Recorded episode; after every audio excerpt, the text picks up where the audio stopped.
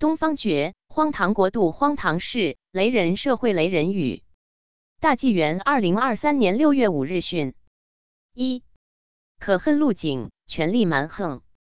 进入五月下旬，小麦产区陆续进入小麦收获期，大批收割机跨区奔赴河南南阳市抢收，但当地唐河县高速路口收费站以各种规定，如超高、超宽、超载、超限。截停了百余台收割机达数日之久，贻误了收获的最佳时间。当地连续下了几场雨，小麦泡在水里，倒伏发芽，由此造成的损失可想而知。农户姚先生哭诉：六百亩地颗粒无收，高速收费也蛮横无理，如安阳超载罚款从几千元到两万元，一司机收到五十八张罚单。共二十七点五万元。内黄县的电子地磅秤直接高出二吨重量，几乎司机都被罚款。连天暴雨频下，熟麦倒伏发芽，一年血汗化汤，农民心痛泪洒。百余农机遭劫，超高超宽检查，权力蛮横收费，更有重金超罚。可恨陆景心狠，皆是狼奶养大。不闻粒粒辛苦。早忘农村爹妈。二，习氏展品荒诞惊人。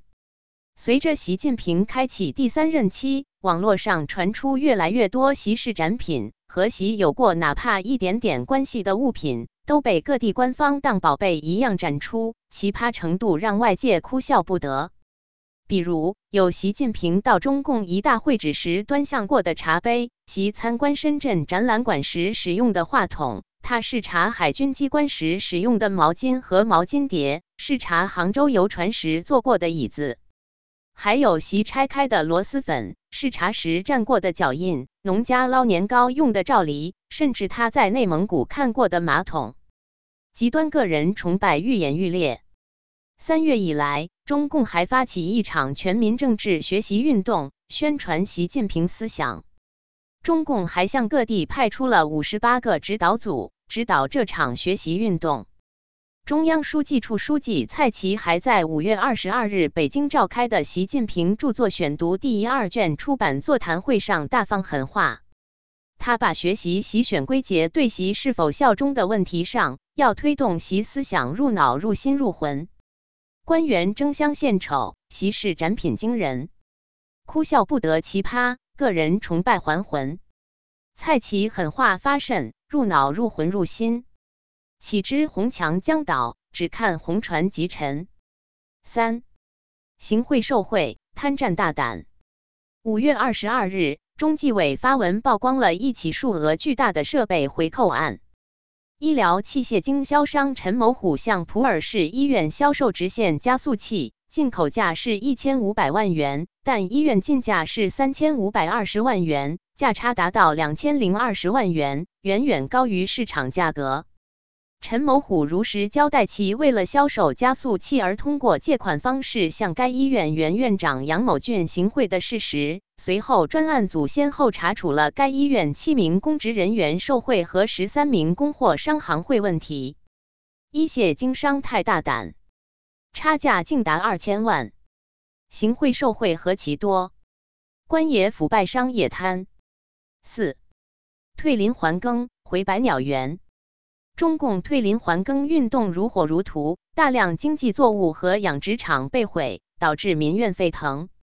日前又传合肥市肥东县龙七百鸟园二十五日深夜遭官方暴力拆毁，园内包括白冠长尾雉在内多只国家一级、二级野生动物受伤或死亡，还有三十多枚正在孵化的白冠长尾雉鸟蛋因断电。断绝生机，不知毁灭这么多国家一级、二级野生动物要判多少年？五月二十七日，大学生掏鸟案当事人严笑天服刑完毕，已回家中。他于二零一四年刚上郑州职业技术学院大一，暑假时回到家乡辉县市高庄乡，与同乡王亚军掏了两窝十六只小鸟进行售卖。其中十四只为国家二级保护动物燕隼，另两只为隼形目隼科动物，两人被判刑。严啸天被判有期徒刑十年半，王亚军被判十年。严孝天因表现良好，三次获减刑，服刑八年十个月。不少网民把他的案子与其他案子做对比，谴责中共法律判决不公平。如虐待铁链女的江苏男子董志民仅被判刑九年，大批网民认为官方判决太轻了，抓个鸟都要判十年，人不如动物是吧？只能感叹，为了几只鸟毁了一个青年。退林毁了百鸟园，还耕种鸟遭摧残。一级二级说真鬼。却遭暴力强拆迁，州官放火执内侍，风华学子判十年，党国法律为党设，小小草民怨哪般？五表哥表叔贪占无数，近年来陕西官场持续震荡，当地高官接连被查。原副省长李金柱是刚刚落马的大老虎，而他在民间被戏称为表叔。其外号与省安监局杨达才有关。二零一二年，杨在延安八二六特大交通事故现场开怀大笑，引发不满。网友挖出他在多个场合佩戴昂贵名表。据报，他被查出至少有八十三块名表。网民戏称他为“表哥”。杨达才二零一二年八月落马被查。据传，一次省常委会议上，李金柱称。不能网络暴民一闹腾，我们就乱了方寸。别说达才没有贪污，就是有，我看也不能查，不能顺着暴民的意愿查，要顶住网络歪风邪气。还称，相比而言，达才有多少块名表只是生活小节，有多少块名表有什么关系？我都有好几块，都是国外的亲戚和子女回来时送的，不行吗？其言引起网络一片哗然，网民送其外号“表叔”。有一网友微博透露，李金柱其中之一的手表疑似浪琴军旗系列腕表，价值一万三千元；另一块疑似欧米茄蝶飞系列男士机械表，价值八万三千三百元。表叔名副其实。不过，表哥向表叔经常进贡也是少不了的，必定有名表。表哥表多，八十有三；表叔表贵，价值数万。处处腐败，个个贪官，民脂民膏，百姓血汗。六、科技生财，换脸诈骗。大陆 AI 换脸诈骗案频发。四月二十日，诈骗者利用 AI 换脸，冒充福州市某科技公司法人代表郭先生的好友，通过微信视频联系他，并称。朋友在外地投标，需要公对公账户过账四百三十万元保证金，想借用郭先生公司的账户走账。郭先生把银行账户告诉了对方，随后对方声称已把钱打到其账户上。因是视频聊天，出于对好友信任，郭先生也没有立即再核实钱是否到账，先后分两笔把四百三十万元打给对方。后郭先生拨打电话核实，对方坚称无此事，郭先生才意识到自己可能遇到 AI 换脸技术的高端骗局，才报警。四月二十七日，安徽安庆经开区发生一起冒充熟人诈骗案，仅用了一段九秒钟 AI 换脸视频，骗走何先生二百四十五万元。报案后，警方通过追踪账户资金流，抓捕了三名嫌犯，只追回一百余万元。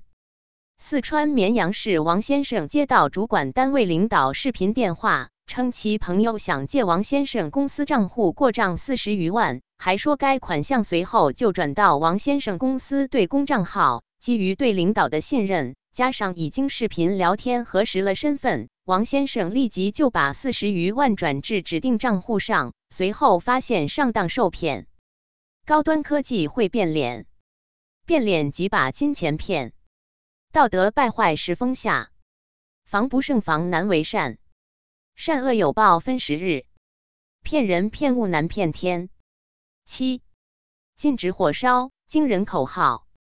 中共当局在农村地区推行的禁烧政策备受舆论诟病，江苏地方政府的禁烧宣传更是引起巨大争议。如宿迁市牧阳县高圩镇的宣传横幅上，竟印着“一家烧火”。全家坐牢，蹲到地里点把火，拘留所里吃牢饭，谁家地头谁看管，谁家着火谁罚款等字样，语气霸道，来势汹汹。另有网友近日反映，陕西西乡县洋河镇土坪社区一村民五月十五日因焚烧秸秆，被当地政府要求写检查，并被罚款两千元。一人烧火，全家坐牢。禁止火烧，惊人口号，来势汹汹，语言霸道。农民困苦，罚款检讨，欺压民众，皆出昏招。恶政不除，社会怎好？八。人造运河，中国梦多。中共试图加强与东盟国家的互联互通，以减少对西方贸易的依赖，所以正在建造挖掘平陆运河。项目耗资概算为七百二十七亿元人民币，始于南宁横州市西金库区镇平塘江口，经钦州灵山县鹿屋镇沿钦江进入北部湾，全长幺三二二公里，计划二零二六年底完成工程主体建设。估计需挖掘三点四亿立方米的土石，是三峡大坝时所挖掘土石量的三倍。建运河必带来一系列潜在的副作用，包括自然栖息地的隔离或破坏、该地区生态的变化、植被的减少，以及来自过往船只的灰尘或其他污染。如三峡工程完工以来所带来的生态恶化和灾难，一直引发国内外关注。其地震发生率就大幅增加，在2003年至2009年水库蓄水时，地震数量增加了三十倍。2017年，该地区发生了776起地震，同比增长了百分之六十，最高震级为五级。大造运河动众，欲与东盟沟通，不顾植被遭毁，莫问生态平衡，管尔污染环境，忘却地震频生，劳民伤财决定。皆是中国噩梦。九，一声巨响，全所伤亡。中共官媒报道称，五月二十六日十六时许，河北廊坊市代城县臧屯派出所对烟花爆竹进行鉴定时发生爆炸，导致四人死亡，二人失联，五人送医救治。但民间传称，派出所所长被炸死是有人携炸药包闯入派出所引爆所致。并与警察执法创收腐败有关。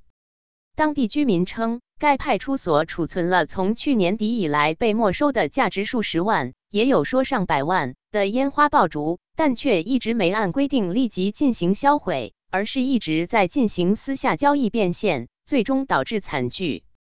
不知这样的消息对于中共当局，对于中共的专政工具警察，尤其是那些摒弃良知、助纣为虐的警察而言，是否可以让他们明白，在老百姓被逼得没有活路的情况下，他们也将身处危险中？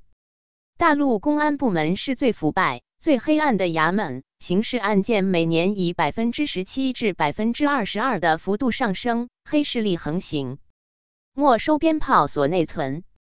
竟成生财聚宝盆，恶政恶行树敌多，炸药一包泄私愤，一声巨响悲剧酿，追随恶党遭厄运。十教师遇难，记者被殴。贵州省织金县马场镇布迪小学为用石头装饰美化学校环境，安排六名教师在当地河滩拾鹅卵石时，上游引子渡水电站突然放水。其中两名教师被暴涨的河水冲走，不幸遇难。记者李贤成前往调查教师溺水事件，遭三名陌生人跟踪围殴，并摔坏手机。后查明是一个干警和两个辅警所为，背后指使人竟是女副镇长。巡时美化校园，教师派往河滩，电站突然放水，两名教师遇难。记者调查被殴。恶棍无法无天，三名恶警所为竟是镇长派遣。责任编辑高毅。